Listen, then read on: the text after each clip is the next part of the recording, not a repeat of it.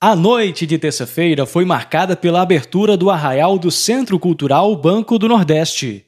O evento movimentou o público presente, que se juntou no calçadão Mundinho Teodoro, ao lado do Centro Cultural, para acompanhar a atração musical da noite e, é claro, as tradicionais quadrilhas juninas.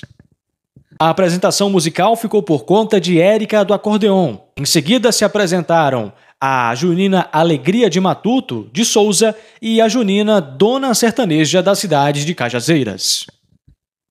Em Souza, o Centro Cultural completa 16 anos no mês de junho e nós conversamos com o gerente Natarajan Rodrigues, que falou sobre a data que vai marcar a passagem de mais um aniversário do importante instrumento que fomenta a cultura na cidade e também falou do evento junino que vai movimentar a cidade de Sorriso. Agora no mês de junho, o Centro Cultural completa 16 anos de existência, é, de realização de atividades aqui no Alto Sertão da Paraíba.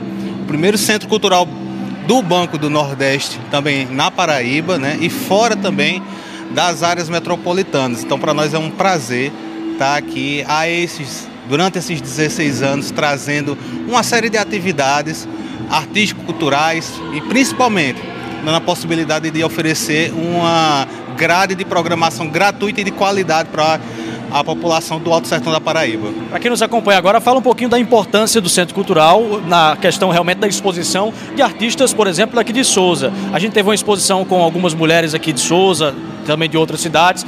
Eu estive é, fazendo a cobertura da exposição do Bruno Cesarino também aqui, nesse mesmo espaço.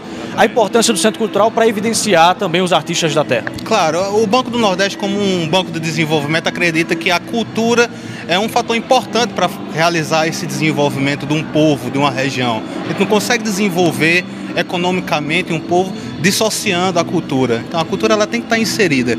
E aí, principalmente nesse contexto do Alto Sertão Paraibano, um centro cultural nessa localidade, obviamente, ele tem que dar respaldo, tem que oferecer uma vitrine, tem que oferecer o apoio que a gente puder, e é isso que a gente tenta fazer durante esses 16 anos, aos grupos e artistas aqui da cidade. Então, sempre que possível, a gente está trazendo para dentro da nossa programação, dentro das linguagens de artes visuais, de artes cênicas, de música, de cinema, atividades infantis, enfim, todas as linguagens que a gente trabalha, a gente está trazendo grupos e artistas da região para poder a gente oferecer também essa oportunidade e fortalecer as cadeias produtivas que nós temos aqui. Então, para nós é sempre assim um, um prazer de estar tá apresentando, de estar tá fortalecendo, de ver artistas crescendo também e em algumas vezes a gente também consegue de repente até transpor algumas barreiras do sertão e levar esses artistas para outras localidades. É sempre, é, a gente tem sempre essa vontade, essa função de fazer com que os grupos e artistas do sertão também sejam reconhecidos, também sejam identificados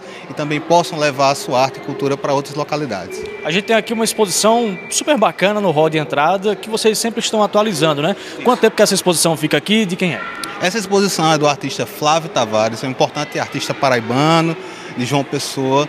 É, ela vai ficar aqui até o dia 30 de junho, tá? A gente vai estar aqui com ela até o 30. É uma exposição interessantíssima, chama-se Claustrum, em que o Flávio Tavares, durante o período da pandemia, é, construiu assim quase que uma retrospectiva da sua carreira. E é um artista muito importante a Paraíba. Ele tem uns quadros é, que oferecem assim visões interessantes, visões grandes, faz referência também a muitas localidades da Paraíba. Enfim, é uma exposição lindíssima, vale a pena conferir, vale a pena você vir aqui no Centro Cultural e dar uma olhada nessa exposição e outras que também nós temos na, no restante da programação que a gente oferece durante o mês. Agora mudando para esse super evento de São João que vocês estão montando aqui no Centro Cultural, tendo início hoje, é isso? Exatamente. Hoje, dia 6, continua amanhã no dia 7 e a gente vai ter ainda mais dois dias, dia 20 e dia 21, desse que, dessa programação especial que a gente chama o Arraial do CCBNB Souza. É, o Centro Cultural ele faz aniversário, né? Foi inaugurado nesse momento junino, né? Para nós é uma honra também estar fazendo esse aniversário nesse instante em que a gente tem essa potência que é o período junino aqui na Paraíba, né? Aí para a gente aproveitar esse momento, a gente chama também para dentro da nossa programação diversos grupos de forró, forró tradicional, forró pé de serra, grupos daqui de Souza e da região, além, obviamente, das quadrilhas juninas, que são uma das nossas maiores riquezas. Uma das pessoas que se apresentou aqui hoje, além das quadrilhas, é claro, em dois blocos de meia hora, foi Érica da Acordeon. Érica, seja bem-vinda, fala um pouco dessa festa, enfim, São João. Muito obrigada a todos, boa noite a todos vocês, agradecer primeiramente a Deus, agradecer a Fabiano Produções. O mês de São João né, é o mês da cultura, é o mês da gente, é o mês que eu amo muito. Muito obrigada a todos.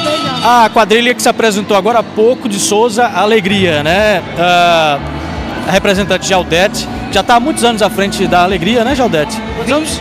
25 anos de alegria. 25 de alegria. Desde a concepção, está no comando da Alegria de Matuto aqui em Souza. Essa apresentação aqui na cidade foi a primeira no São João 23? Exatamente. Essa foi a primeira, sábado, dia 10, é na etapa Sertão, que é aqui no centro né, da cidade. E assim vamos passando pelas cidades. O sentimento de, pode-se dizer, abrir o São João de Souza, né? Abrir as comemorações juninas, uh, brincando quadrilha aqui na cidade.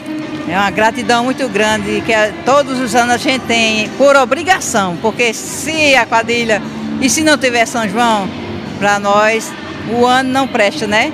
Passamos aquele, aquela temporada da pandemia, tô, três anos, né, parado, mas graças a Deus, né, Agora estamos de volta.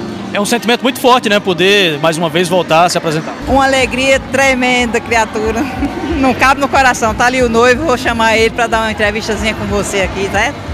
Ele é o baluarte da nossa Junina Alegria de Matuto. Ele e a noiva. A gente conversa agora com o Gregório, é noivo e coreógrafo ao mesmo tempo da Alegria. O sentimento de se apresentar aqui na cidade de Souza, abrindo São João, podemos dizer assim. Olá a todos. É, primeiramente agradecer o convite, nós estamos aqui mostrando um pouco do nosso trabalho e dançar na cidade de Souza, né? Uma terra que respira cultura, sobretudo junina, é uma satisfação imensa. Mais um ano nós estarmos aqui mostrando nosso trabalho. E aí, aproveitando o ensejo, é, nós estamos com uma novidade este ano, que é a partir de uma releitura de uma obra de Gil Vicente, O Alto da Barca do Inferno, um autor português. A gente traz uma característica junina, contando também uma história de amor que depois de muitos pecados pecados cometidos pelos noivos, a gente consegue entrar na glória e a partir daí sermos direcionados à terra para celebrar a noite de São João. Para quem está acompanhando agora nas imagens que a gente fez da apresentação de vocês aqui, pode achar estranho a caracterização mas vocês estão guardando realmente para a etapa, né? Ah, é verdade. Hoje nós apresentamos só a parte musicada, né, coreografada. Nós não apresentamos o teatro, porque a nossa grande estreia mesmo é no festival dia 10, a etapa Sertão. Então a gente prendeu muitas coisas, mas eu tenho certeza que você que vai estar lá na Praça da Matriz, na próxima, no próximo sábado, irá conhecer toda a história e não vai se arrepender. Está um belíssimo espetáculo.